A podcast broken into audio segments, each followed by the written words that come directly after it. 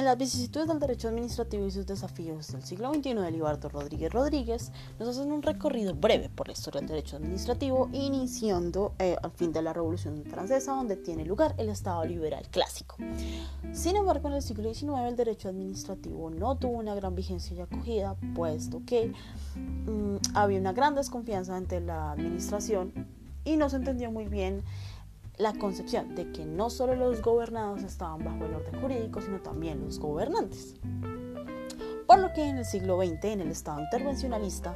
tiene un gran auge el derecho administrativo y se consolida como rama del derecho y disciplina jurídica,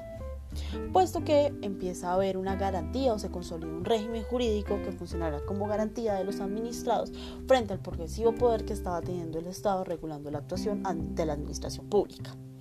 pues ya el Estado no se limitaba a ejercer funciones básicas, sino que empezaba a extenderse a la vida social. Por lo tanto, se extiende el campo de acción del derecho administrativo y se configura la figura, valga la redundancia, del derecho del Consejo de Estado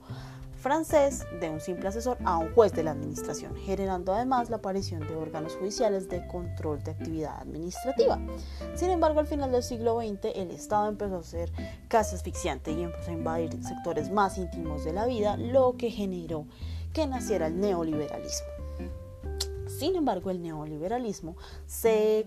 se tuvo o se recibió como una corriente político-económica que buscaba disminuir el tamaño del Estado y privatizar tanto sus actividades como las empresas, lo que no fue bien recibido por algunos sectores de la sociedad y por algunos países que veían con desconfianza esta privatización y libre desarrollo del mercado. Pero ya con la constitucionalización del derecho eh, se tuvo un cambio sin embargo, a pesar de que se entendía que el régimen jurídico y las ramas que lo conforman debían entenderse e interpretarse a la luz de la constitución política de cada estado,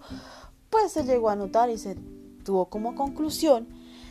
que no se podía o era imposible hacer simplemente de cada caso, de cada eh, situación, hacer un análisis simple de constitucionalidad.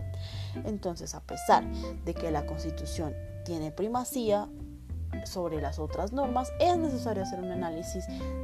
bajo la luz de la Constitución, pero entendiendo la importancia y la necesidad de otras normas que regulen la materia. Y hacia la evolución de la historia nace el derecho comunitario, pues los estados ya no solo tienen la necesidad de regular sus actividades internas, sino de unirse con otros estados para tratar diferentes asuntos, no solo el comercio exterior, sino también del manejo de la economía interna, de los asuntos políticos y del orden en general lo que eh, se entiende o pasa a ser que algunas acciones o decisiones ya no son competencia de los jueces internos, sino que pasan a manos de jurisdicciones internas que han creado esa organización comunitaria de estados, como por ejemplo ocurre con la Unión Europea donde algunas decisiones o las decisiones de origen interno están en control de cada estado, pero pueden llegar a ser objeto de control de esas instancias administrativas o jurisdiccionales que ha creado la comunidad, lo cual realmente no es negativo, sino que eh, evidenciamos en el derecho comunitario una evolución del derecho administrativo que aún está pendiente de crecimiento, observación y estudio.